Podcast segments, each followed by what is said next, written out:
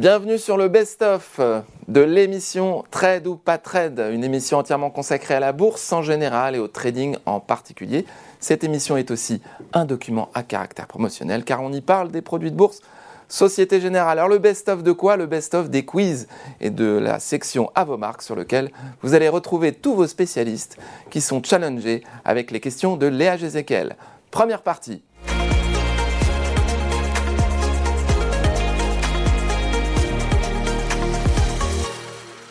Rubrique quiz avec Léa Jézéquel. Léa, je vous en prie. Alors aujourd'hui, je sais que vous avez tous euh, hâte de cette rubrique euh, du quiz et d'avoir un petit peu de compétition à la fin de cette émission. Aujourd'hui, on va parler des biais cognitifs. Alors qu'est-ce que c'est qu'un biais cognitif? C'est en fait le distorsion dans le traitement d'une information qu'on va faire à cause de euh, biais psychologiques qu'on peut tous avoir. Donc une déviation systématique de la pensée. Première question, on y va. La finance comportementale. Alors, excusez-moi, avant de commencer cette première question, je rappelle les règles du jeu. On ne buzz pas avant que toutes les réponses possibles aient été énoncées. Je compte. Voilà. Typiquement, ça, on ne le fait pas. On attend la fin des énoncés pour buzzer, même si vous avez la bonne réponse. Donc, la finance comportementale a été officiellement reconnue en 2002 avec la remise d'un prix Nobel. À qui ce prix Nobel a-t-il été remis? Réponse A, Paul Samuelson et Milton Friedman. Réponse 2, Michael Johnson. Réponse 3, Daniel Kahneman. Non On attend Réponse 4, Joseph Stiglitz et Michael Spence. Bon, j'aurais tendance à dire Marc Daguerre parce que c'est Oui, le seul qui a respecté triché. la consigne. Les deux autres, Ah, je vous crois êtes qu'il y avait trois. Marc Moi, j'aurais dit Daniel Kahneman. C'est une bonne réponse, Marc. Effectivement, la finance comportementale, elle est née il y a plus de 40 ans, mais elle a été reconnue en 2000, elle a été popularisée en 2000 et reconnue officiellement avec la- cette remise du prix Nobel. Franck, vous n'aviez pas la bonne réponse, visiblement. Je suis contente de ne pas avoir euh, été sélectionnée. Alors, un point pour Marc et zéro pour Jean-Louis et Franck. Alors, on passe à la question numéro 2. Quel est le nom du biais qui consiste finalement à se fier à sa première impression et qui rend difficile de s'en départir pour se faire une, opéra- pour se faire une opinion euh, plus construite Il y a combien de choix? Il y a quatre choix. Quatre choix. Cette fois, il est- Petit 1, le biais de confirmation. Ils Petit les 2, choix, si tu veux. Jean. l'ancrage mental. Petit 3, le biais de disponibilité. Et enfin, le biais de la première fois. Jean-Louis, c'est pour vous. Ancrage. Tout à fait, c'est l'ancrage mental, puisque finalement, euh, le biais de confirmation, ça va être aller chercher de l'information, mais qui ne va faire que corroborer notre pensée et négliger toutes les informations qui euh, finalement ne font pas notre affaire. Tandis que le biais de disponibilité, ça va être de privilégier les informations qu'on a immédiatement disponibles en mémoire, quitte à tomber dans les stéréotypes. Un point pour Jean-Louis, un point pour Marc. Franck, il faut vous réveiller maintenant. Une indication bas de l'écran. Vous, vous ne pouvez pas appeler un ami. Alors, troisième question. Qu'est-ce que l'effet de disposition? Oups. Première réponse, avoir l'illusion de contrôler le marché et de planifier des investissements. Petit 2, agir comme les autres et prendre exactement les mêmes décisions. Petit 3, ne se fier qu'à ses propres anticipations de marché. Ou petit 4, vendre trop tôt des titres en hausse et conserver trop longtemps des titres en baisse. À vos buzzers. Ouh là là. Et il regarde dans mon dos. euh, Bah, parce que je- c'est- je- il y a- c'est- ah, c'est bah, voilà, ça que je Alors, est-ce que quelqu'un buzz hein. Est-ce que quelqu'un buzz Tentez votre chance. Allez, Marc je vais tenter la 1, avoir l'illusion de contrôler le marché par élimination et de planifier des investissements. Et non. Quelqu'un veut tenter sa chance après Marc? Par élimination, vous avez une probabilité plus importante de réussite. Allez, allez. Allez-y. Allez, oui. Réponse A. 4. 4, Jean-Louis, c'est bon, vous l'avez. oui, c'est ça. mais c'est oh. ça l'effet disposition. J'hésitais, mais. On vend trop tôt la hausse Oui. et on garde trop la baisse. Évidemment. Attendez, on écoute Léa. Évidemment. Oui, l'excès de confiance, bah, c'est la numéro une. C'est bah, j'ai l'impression que je contrôle le marché, que je suis surpuissant. Tandis que la réponse numéro 2, c'est euh, l'instinct grégaire, l'effet moutonnier, où on va finalement ne faire que comme les autres parce qu'on pense que la majorité a raison. Deux points pour Jean-Louis, un point pour Marc, zéro pour Franck Morel. Pression. Quatrième question. Parmi les biais suivants que je vais évoquer, lequel n'est pas cognitif? Petit 1, l'illusion de navigation. Petit 2, le coût irrécupérable. Petit 3, la mémoire sélective. Et enfin, petit 4, le biais rétrospectif. 2. C'est un. non. Oh, c'est le moment Mais là. franchement, Euh, le coup est Marc. J'aurais dit le biais rétrospectif. Ah non, Bon, c'est- bah, Franck, c'est c'est une dehors. chance sur deux. Euh, écoutez, je n'en ai aucune idée. c'est que les choses soient claires. Réponse 1. C'est bien, Franck Bravo Bah, C'était l'un ou l'autre. mais On bon, le, Franck. le coup est Alors, récupérable. l'illusion de navigation est une pure invention de notre part. Ah, Peut-être en marine, ça existe, mais pas en trading. Euh, le coût irrécu- le- on va commencer par le coût irrécupérable. C'est le fait de con- qu'on va conserver une position même mauvaise, tout simplement parce qu'on a mis notre argent dessus. Donc, au même titre qu'un meuble qu'on aurait qui nous plaît plus, mais qu'on garde parce qu'il est à nous et qu'on lui attribue plus de valeur du fait de notre possession, et le coût irrécupérable en trading, c'est ça c'est de donner trop de valeur juste parce qu'on l'a. C'est le tant que c'est pas vendu, c'est pas Bah, perdu. c'est un peu hein. comme l'ancrage, quoi. un petit peu différent. Alors, la mémoire sélective, c'est le fait ça, c'est d'oublier ou de faire semblant euh, de, de- de faire fi des mauvaises périodes sur un, sur un scénario de marché. Et en fait, en, en excusez-moi, en dernier, le biais rétrospectif, c'est de surestimer a posteriori l'analyse qu'on avait à l'instant T d'une situation. Très bien, alors on Dernière a question, deux messieurs. points, un point, un point. Ça va se jouer maintenant. Léa, je vous en prie. Quel est le nom du biais qui consiste à conserver les mêmes positions trop longtemps et à délaisser les opportunités de négociation? Première réponse, l'excès de confiance. Deuxième réponse, l'effet de halo. Troisième, l'aversion à la dépossession. Et quatrième réponse, le statu quo. J'aurais tendance à l'excès de confiance. Le statu quo? Non. Bonne réponse, Franck. Effectivement, c'est le statu quo, puisque l'excès de confiance, on en a parlé, c'est la surestimation de ses capacités. L'effet de halo, c'est le fait que quand on s'est forgé une opinion, même sur de bons critères, qui est positive, ensuite ça a tendance à irradier tout autour de cette thématique et on n'arrive plus à se refaire une opinion, à la réactualiser finalement. Et enfin, l'aversion à la dépossession, c'est la même chose que ce qu'on a évoqué tout à l'heure, le fait de donner trop de valeur à ce qu'on possède. Merci beaucoup Léa. Est-ce que vous autres traders, vous expérimentez ces biais cognitifs? Est-ce que ça vous arrive de vous dire Ah, là j'ai j'ai mal agi, je me suis fait prendre par, euh, par mon biais? Inconsciemment, euh, probablement. Je ne saurais pas donner un nom sur tous les passages par lesquels je suis passé. Mais euh, oui, effectivement, avec le recul, des fois, on essaie d'analyser nos, nos décisions, nos réactions. Et nous, c'est pour ça aussi que chez Zone Bourse, on a, on a essayé d'encadrer tout ça au maximum avec des process pour réduire justement euh, le discrétionnaire, les décisions.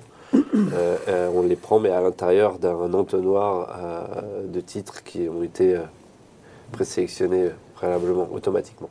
Jean-Louis, avec 38 ans de trading, vous avez dû expérimenter quelques, quelques petites choses comme ça, non? Je pense qu'à ça d'ailleurs. Euh, au biais cognitif, c'est l'ennemi euh, du trader, si vous voulez. On, dit qu'on ne peut pas échapper au biais cognitif.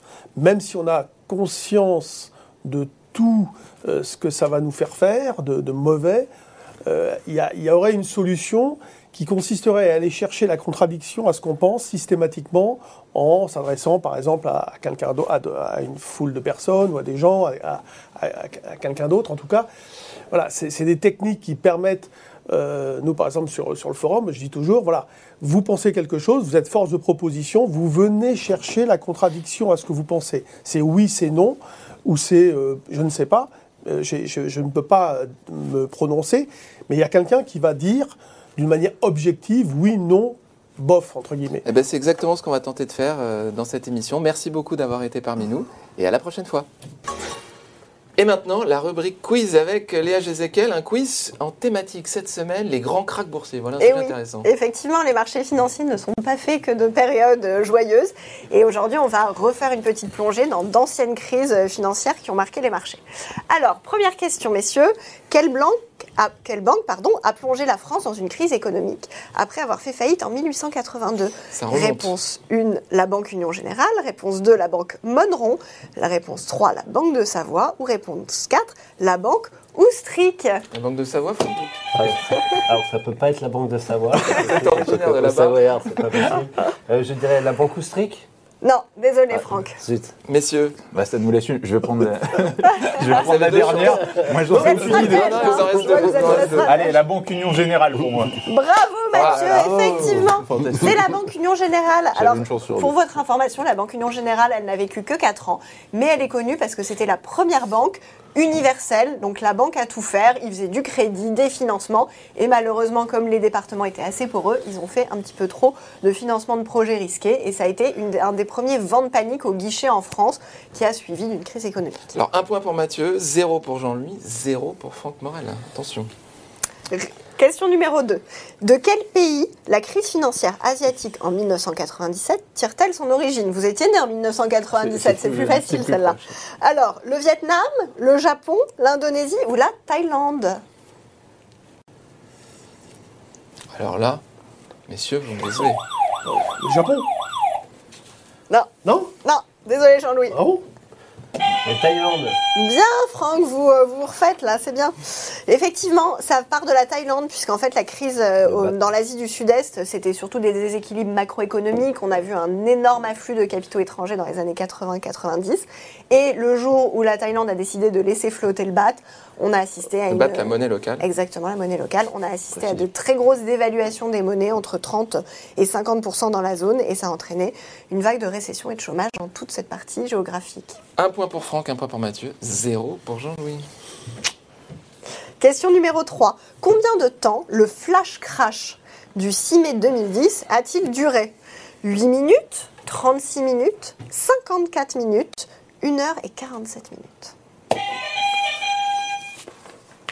36 minutes. Bravo Bravo Franck Oh. J'étais devant, je l'ai Effectivement. vu. Ah Je l'ai vu. On sent les mauvais souvenirs non, qui non, non, non. Non, joué, mais... Effectivement, donc c'était le Dow Jones qui a dévissé de Ouais. plus de 9% en 10 minutes. Euh, donc là, on est vraiment sur euh, les- les- le trading à haute fréquence et ces débuts où il n'y avait pas beaucoup de systèmes de coupe-circuit qui ont été mis en place maintenant euh, depuis euh, par la SEC pour éviter justement qu'on ait des surchauffes comme ça dues aux Tu te algorithmes. souviens de l'heure? Ouais, c'était bah, 21h pour nous, quelque Un peu chose comme avant. ça. Ouais, Et, euh, 20h30 à peu près. Moi j'étais dessus. ça mais vendait, ça vendait, 36 ça minutes, euh, ouais. Alors là, la difficulté, c'est de savoir où ça commence, où ça se Ouais, termine. On cherchait Parce tous que ça avait déjà été vu. Et l'information était pas On cherchait tous la raison, il n'y en avait pas. Pas vraiment. Intéressant. Enfin, en temps réel, on la connaissait 36 pas. minutes. Deux points pour Franck, 0, 1 pour Mathieu, 0 pour Jean-Louis. On continue. Question numéro 4. En quelle année a eu lieu le crack d'octobre, appelé le lundi noir? Ah ben non. On attend les, On attend les- les les réponses. euh, Franck. Allez, vous êtes punis, vous passez votre tour, vous avez trop de points d'avance. Il y a trop- Non il y a trop Oh, eh, Il faut que je donne un buzzer à Thibaut. Alors 1929, 1936, 1979 ou 1987 Tu veux, Ah, c'est- tu veux répondre Mathieu, vous avez la primeur. Oui, ont triché. 87. euh. voilà. Voilà, très bien, effectivement. Donc c'était en 87. rappel à le, le premier crack de 1929 qui était un jeudi. Et là, c'était un lundi. Deux points pour Franck, deux points pour Mathieu, 0 pour Jean-Louis. On enchaîne avec la cinquième question. Un demi-point. La dernière question, c'est On ça laisse, Tout on à laisse fait. marquer un point. Combien a perdu au maximum et sur une séance le CAC 40 au début de la crise du Covid? Moins 8,39%, moins 9,14%, moins 12,28% ou moins 14,12% Moins 9 Non. Ouais, c'est difficile, hein. Moins 12. Bravo Franck. Vous en tirez bien sur ce quiz. Victoire finale de fort. Franck Morel avec 3 points. Bravo. Franck. Vous êtes le plus fort Ah, c'est des aujourd'hui. trucs. Très fier de vous. Bravo. Bah, je, Mathieu, oui, je- je vais position. partager cette vidéo Jean-Louis, vous vous referez la prochaine fois. J'imagine merci. que vous aurez plein de choses à dire. Merci à tous pour cette émission euh, fort instructive et à la prochaine fois. Rubrique quiz maintenant avec Léa Jézéquel, avec un qui a dit. Vous nous rappelez la règle? Oui, tout à fait. Je vais vous donner une citation. À vous de trouver l'auteur de cette citation. On attend la fin de l'énoncé pour buzzer. Pour buzzer, soyez patients. C'est parti. Première question. Twitter a un énorme potentiel et je vais le libérer. Petit 1, Donald Trump. Petit 2, Elon Musk. Petit 3, Bill Gates.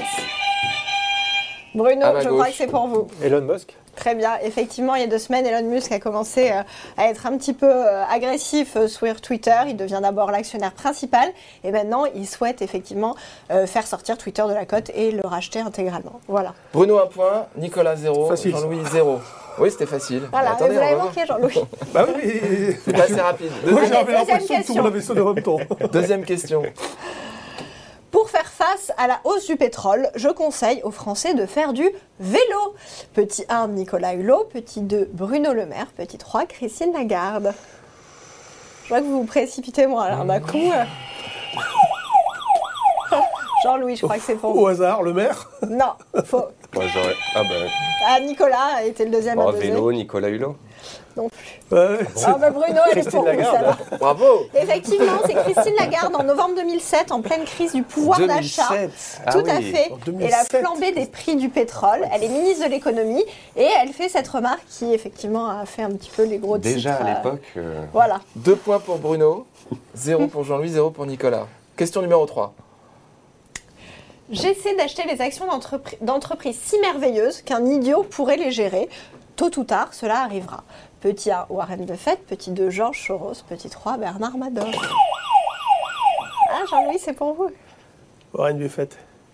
C'est la bonne réponse. Ah. Effectivement, la star des gérants qui n'était pas avide de dicton a fait celui-ci euh, qui, euh, qui est assez drôle en plus de pouvoir euh, être assez vrai dans certains C'est vrai. cas. Un peu sarcastique.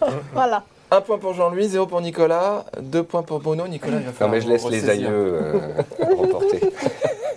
Question numéro 4. Question numéro 4. C'est un projet économique. Le secteur des médias est le deuxième secteur le plus rentable après le luxe. S'agit-il de Vincent Bolloré, Bernard Arnault ou Xavier Niel? Ah, c'est pour Nicolas.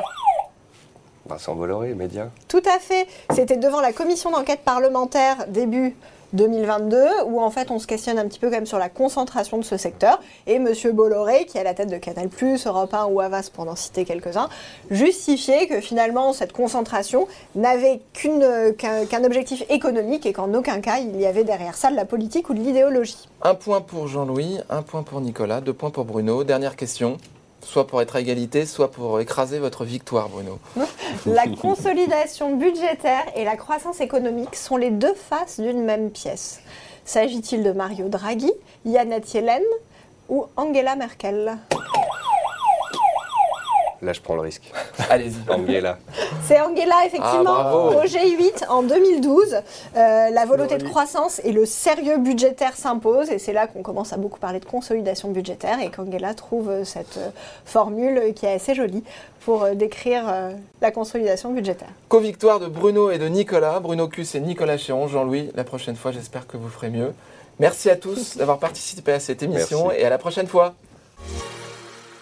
Rubrique quiz avec Léa Jézéquel. Vous nous avez concocté un quiz sur les matières premières cette fois. Oui, exactement.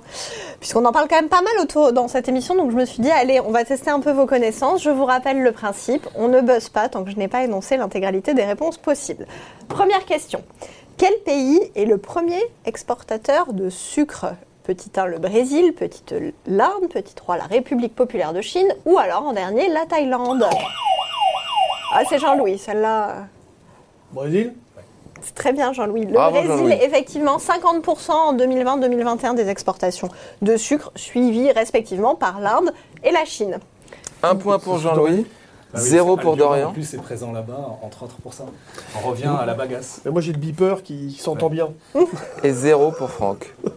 Ça va venir. Merci de, Je vous pour cette précision. Quel est le métal le plus cher au monde? Est-ce le rhodium, petit 1, le palladium, petit 2, petit 3, le platine, ou alors, en 4, l'or? Le palladium. Non. Désolé, Dorian. Ah. Jean-Louis va tout rafler. Rhodium. Bravo, Jean-Louis. Oh, c'est Effectivement. extraordinaire. C'est ce le rhodium. Oui, c'est le rhodium, puisque comme les autres métaux précieux, en fait, il est beaucoup utilisé dans l'industrie euh, automobile, pour les pots d'échappement notamment, parce qu'il a la particularité de retenir en fait les gaz polluants. Donc c'est un, un métaux précieux euh, très prisé de l'industrie. On va juste faire un petit contrôle du buzzer de Franck. Ouais, que. Voilà. Ah, c'est bien, voilà. ça Non, non, fonctionne. ça Ça fonctionne, fonctionne. on les teste avant. Contrôle. On sait jamais. entendu, vrai. On sait jamais. Allez, troisième question. À combien de litres équivaut un baril de pétrole? 42, 82, 159 ou 312 Oui, Jean-Louis inarrêtable aujourd'hui. Allez-y, non, c'est Jean-Louis. Dorian, c'est Dorian. C'est vous? Excusez-moi. Je t'en prie. 159 litres. Tout à fait. Bah, bravo. Ça Là, va. je suis. euh, Ouais, ça- je ça- reste quoi Alors, pour la petite histoire, c'est effectivement parce qu'en fait, autrefois, on utilisait les barriques qui étaient destinées à transporter du sel et du whisky qui faisaient 150 litres pile et on les a légèrement augmentés pour que les, les destinataires euh, finaux ne soient pas lésés de quelques litres euh, sur le baril de pétrole. Deux points pour Jean-Louis, un point pour Dorian. Et zéro pour Franck. Absolument. Allez, Franck, là, c'est pour vous celle-là. Allez, je me trompe. En quelle année est né le Chicago Mercantile Exchange, considéré comme la bourse de référence sur les matières premières? 1786, 1898, 1919 ou 1938 Allez, c'est moi qui vais au casse-pipe et je vais proposer 1919. Eh ben c'est très bien Franck, vous avez raison. Tout à fait, c'est 1919. Évidemment. C'est le premier marché notamment de matières premières qui s'est doté dès sa naissance d'une chambre de compensation, ce qui en a fait un de, ses, euh, un de ses avantages compétitifs très importants. Et au début, les produits phares étaient les œufs et le beurre. Voilà, ça change Les aujourd'hui. œufs et le beurre. Jean-Louis II, Dorian 1, Franck 1. Question décisive et dernière question. Léa. Voilà. Quel poinçon de garantie marque les bijoux en or? Est-ce la tête d'aigle, le trèfle ou la coquille Saint-Jacques ou encore les trois? Oula Oula, c'est décisif. Là, ça, c'est- on sent la tension. Allez Dorian Allez, je me lance. La tête d'aigle. Non. Et merde. Dis donc. Vas-y Franck, La coquille Saint-Jacques Non. Ah, mince alors. Bon, allez, trop. vous avez acheté des bijoux récemment avec le Je- euh, le trèfle. Non, c'est les trois. C'est Je les sais, trois Non, non, non, Quel on a droit à une dommage réponse. Quel dommage C'est les trois parce que doutais. hein. ça symbolise les différents carats qu'on peut retrouver sur l'or. La Ah. tête d'aigle correspond aux 18 carats, la coquille Saint-Jacques aux 14 carats et enfin le trèfle à 9 carats. Ouais. Donc pour l'or, on met les trois poinçons par défaut. Très On met les intéressant. trois Oui. à chaque fois. Ah, d'accord, ok. Très intéressant. Merci beaucoup Léa. Merci à tous pour cette émission. Et à la prochaine fois. Rubrique le quiz avec un nouveau format aujourd'hui Léa. Vous nous proposez un qui suis-je? Une avant-première. Aujourd'hui, c'est un qui suis-je? Donc, le principe, vous allez avoir une courbe qui s'affiche à l'écran, un horizon temporel, mais pas de niveau de prix. Parmi cette cour- sur cette courbe, vous aurez trois choix possibles. À vous de buzzer pour nous dire laquelle de ces trois valeurs représente la courbe affichée. On va voir si vous êtes des On a le droit de buzzer avant les noms? Non. Non, toujours pas. Netflix. Alors, Désolé. Première question. Quelle action américaine se cache derrière cette courbe depuis le début de l'année? Petit 1, Microsoft. Petit 2, Netflix. Petit Non, 3, Nvidia. Vous avez perdu votre droit de, votre droit de parole. Allez, à Mathieu. Ah bah non, il avait déjà buzzé. Et je Ah bon? Ah bah oui. Bon, allez, Jean-Louis. Jean-Louis, Jean-Louis, Jean-Louis, honneur à vous. Les règles, Honneur à vous. Non, non, mais vous êtes discipliné, j'encourage les règles Bon, règles. alors. Un peu, Vas-y, vas-y, Non, non, Jean-Louis, on, encourage la discipline. sur ce plateau. Non, mais Allez-y. il a dit qu'il n'avait pas buzzé. Je le crois. Vas-y. J'avais pas besoin avant. Mais euh, alors, comme ça, moi, Netflix, je pense que ça baisse plus que ça, en fait. Alors, je sais pas. euh, euh, donc, j'aurais plus tendance à dire euh, Microsoft. Ouais. Désolé. Non. Ce bon. n'est pas Microsoft. Eh ben, Ça moi. se Alors, battre. Voilà. Jean-Louis Ça- ça doit être- Euh, pff, ah, franchement, euh, je dirais euh, Netflix. C'est ça, Jean-Louis. Oui, c'est ça. Bravo Jean-Louis. Effectivement, alors pourquoi c'est Netflix? Vous voyez quand même que là, il y a clairement deux chutes très marquées depuis le début de l'année qu'on ne retrouve pas sur Microsoft ni sur Nvidia. Première chute fin janvier où on annonce euh, finalement des mauvaises perspectives de croissance et ça provoque une baisse quand même de 20%, donc c'est une, courbe assez notable. Et ensuite, deuxième dégringolade, euh, mi-avril, puisque là, on est carrément sur une baisse de 35%. C'est la première fois que Netflix annonce une perte d'abonnés durant les dix dernières années. Et effectivement, le marché euh, n'a pas du tout apprécié cette nouvelle. C'est super dur hein, quand même. Parce qu'en plus, Ouais, c'est- moi, c'est vrai. on, Bah on- on je n'est l'ai pas dit là. direct, euh, non, on il va pas les- faudrait. non, Ah, mais Nicolas, C'est une Ça échelle voit, logarithmique parce que là, c'est écrasé, je trouve. de c'est bon. une échelle arithmétique, mais il faudrait peut-être. Voilà, c'est ça. Un Là, peu de discipline, s'il vous plaît. C'est dur. Un point pour Jean-Louis, zéro pour Allez, Mathieu, zéro pour. Nicolas. Deuxième question. Alors, quel indice se cache derrière Non, ces désolé, variations désolé, j'arrête, j'arrête. Quel indice se cache derrière ces variations au cours des cinq dernières années? Moi, je sais, ouais. Bah oui, Bah alors vas-y.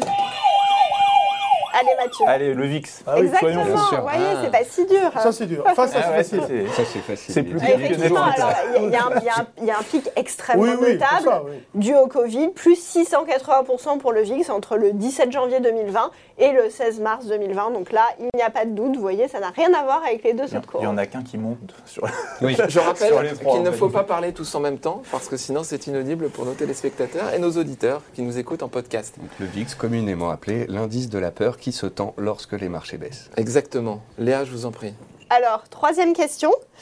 Quelle paire de devises désigne cette courbe depuis le début de l'année? Est-ce l'euro-dollar, l'euro-franc suisse ou l'euro-yen Ah, c'était Nicolas. Je pense que c'était Jean-Louis. Arrêtez de me contredire. Allez Jean-Louis, c'est pour vous.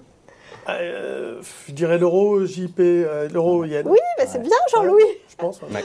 Euh, je ne veux pas vous faire perdre confiance, tout à fait. Effectivement, c'est la seule de ces paires qui est haussière en 2022 avec 4% de hausse, quand effectivement il n'y a pas beaucoup de mouvements sur euh, l'euro franc suisse et que sur l'euro dollar, on est euh, plutôt sur une hausse. Là, c'était facile. Alors, comme vous êtes indiscipliné, j'ai perdu le, le compte des points. Je sais que vous en avez deux, mais la dernière question, c'était donc. Non, je- Deux, hein. C'était Mathieu. Donc, Mathieu. deux points pour Jean-Louis, un point pour Mathieu et La belle. Nicolas. On joue tout sur le dernier. Non, il y en a encore deux. Il y en a encore Deux deux, il y en a encore Alors, deux. Ah.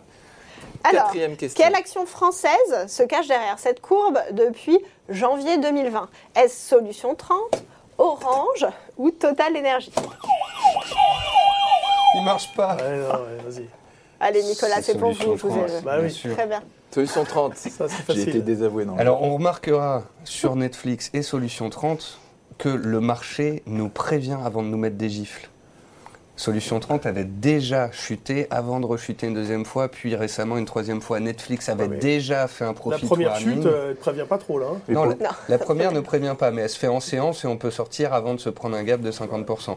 pour le coup, elle est plus visible que sur Netflix, je trouve, sur le graphique. Après, ça n'engage que moi. Mais Parce que je l'ai On va mauvaise sur laisser Netflix. Léa, mais- on va laisser Léa Non, expliquer là- un petit Oui, peu bah la là, un, configuration, un s'il peu vous plaît. effectivement comme sur, deux- sur, sur Netflix, il y a deux chutes extrêmement euh, marquantes sur les courbes, une pour les accusations de blanchiment d'argent et la deuxième sur les auditeurs qui n'ont pas réussi à certifier les comptes. Donc euh, voilà vraiment. euh, Là, là c'est facile, c'est vrai. On sait que c'est pas total, on sait que c'est pas orange. Ouais, Orange monte. C'est comme le VIX. Merci messieurs.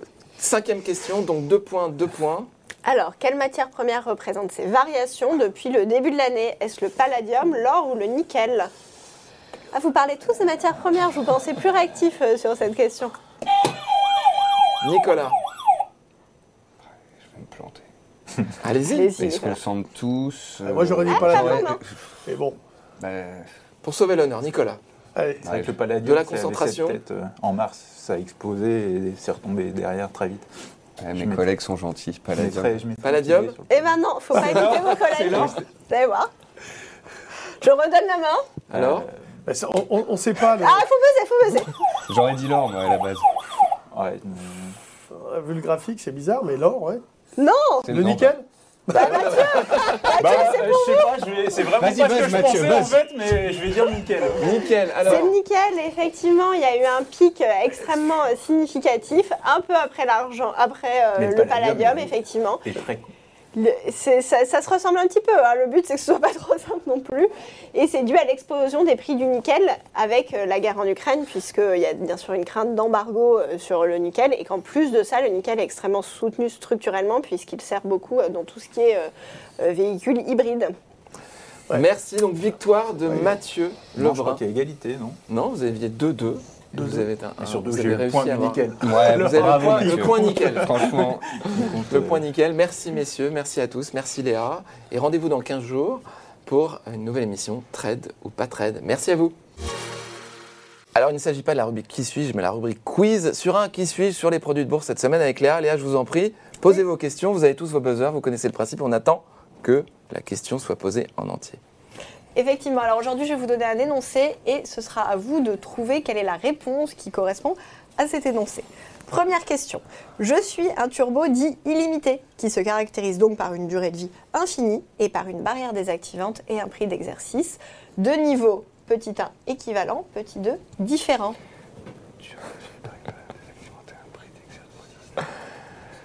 Ah, la prise de niveau. Ouais. Dorian. Différent. Très bien. Bravo. Vous suivez. Ah oui, j'avais même pas compris la C'est question. bon. Dans un turbo dit illimité, donc Léa va nous le rappeler. Oui, effectivement. Alors, dans la famille des turbos, qui sont des produits à effet de levier, ce qui peut euh, bien sûr être avantageux pour euh, le- le- l'investisseur comme désavantageux s'il se trompe de scénario, puisque le but de ces produits est d'amplifier les variations du sous-jacent. Vous avez plusieurs familles de produits, et notamment les turbos illimités, qui ont pour caractéristique une fin de vie euh, qui n'est pas prédéfinie, et un niveau de barrière désactivante et de prix d'exercice qui ne sont pas au même niveau, contrairement par exemple au turbo illimité best. Ah, C'est juste au taux d'intérêt, non, j'imagine Oui, absolument. Voilà, Prix exactement. d'exercice, Ah ça juste au Ouais, niveau des taux d'intérêt. Je, me demandais où était la question. Question numéro 2, bah, elle était C'est très un claire. énoncé, Jean-Louis. Question numéro 2. Question numéro 2. Le passage du temps a un impact positif sur ma valeur. En revanche, lorsque la volatilité augmente, mon prix aura tendance à baisser. Je suis un Varan Call, un Stability ou un Turbo Illimité Call Nicolas. Allez Nicolas, Moi, je prends, je prends un risque. Le stability. c'est un Stability, bravo Nicolas. Effectivement, alors les Stability, ce sont des produits qui, comme leur nom l'indique, visent à investir sur la stabilité des marchés. Donc vous avez deux bornes, une borne haute, une borne basse, et l'objectif de ces produits est de ne toucher ni l'une ni l'autre et de rester dans ce range entre euh, ces deux bornes. Et donc lorsque la volatilité augmente, bien sûr, le risque d'aller toucher une des deux barrières est plus importante, et donc le prix du produit aura tendance à baisser puisque la- l'augmentation de volatilité impacte négativement la valorisation du produit. Un point pour Nicolas, un point pour Dorian et zéro pour Jean-Louis. Jean-Louis, il faut se réveiller. Allez Jean-Louis, la troisième, elle est pour vous. Je suis un produit qui réplique sans effet de levier les variations du sous-jacent, à la hausse comme à la baisse. Alors, Bon, alors, là, Non. vous, êtes, vous êtes éliminés Ouais. tous les deux. Vous c'est n'avez pas Jean-Louis qui attendu aura la la, fin qui de aura la l'énoncé. primeur. Comme à la baisse, au frais près, qui suis-je? Je suis un produit qui réplique sans effet de levier. Bah, le tracker. Bravo Jean Bravo, Jean-Louis Si deux fois, Alors, vous êtes revenus à la marque. Un point pour Jean-Louis, un point pour Dorian, un point pour faut me laisser un Nicolas. peu de temps. Faut me laisser un peu de temps. Eh bon, là, vous êtes dedans, là. Là, on le sent. Comprenez vite, comprenez vite, mais il faut vous expliquer longtemps, c'est ça Faut je lise. Question numéro Question 4. numéro 4. Je suis un produit à effet de levier haussier ayant une barrière désactivante et un prix d'exercice de même niveau et fixe. Je suis un turbo call classique, un turbo call illimité best ou un leverage. Un turbo call classique. Bravo Jean-Louis. Oh, c'est Ah, magnifique bah, j'ai cette de remontée. concentrer. Non, je- Bien joué, Jean-Louis. Effectivement, sur les turbos illimités classiques, on a un prix de- d'exercice et une barrière désactivante de même niveau. Et contrairement aux turbos illimités, ils ne bougent pas dans le temps. Ce sont des niveaux qui sont fixes. Alors, deux points pour Jean-Louis, un point pour Dorian, un point pour euh, Nicolas. Dernière question. Dernière question. Question numéro 5. À échéance, le cours de l'actif sous-jacent est inférieur à mon prix d'exercice. Pourtant, la valeur de mon produit est positive. Je suis un varan call, un varan put ou un discount? Un en call. Discount. Je connais pas le discount. Va en pout. Exactement, bien sûr, bravo mais Dorian. moi, il fonctionne plus, mon- put. cours de l'actif Regardez. est inférieur. Non, mais monsieur l'arbitre. Ah, on va Monsieur l'arbitre. désolé. Il faut appuyer fort. Ah oui, t'as fait mon prix d'exercice. Bah oui. Eh ben, oui, écoutez, on va donner un point de pénalité à Nicolas parce que son buzzer ne marche pas. Mais je vous en prie, expliquez-nous. la- Effectivement, c'est un varan put Désolé. puisque quand l'actif sous-jacent est inférieur au prix d'exercice, c'est et pour qu'il ait une valeur euh, positive, Positive. il faut effectivement que ce soit un produit euh, qui euh, visait à investir sur la baisse et que donc il soit intéressant entre guillemets euh, d'acheter le sous-jacent à un prix inférieur à son prix actuel. Deux points pour Jean-Louis, deux points pour Dorian et un point de pénalité en plus de celui que vous aviez déjà acquis. Ça fait deux points. Tout le monde a gagné, c'est formidable. C'est l'école des fans. Merci à vous. Merci beaucoup pour cette euh, émission et rendez-vous la prochaine fois pour Trade ou pas Trade.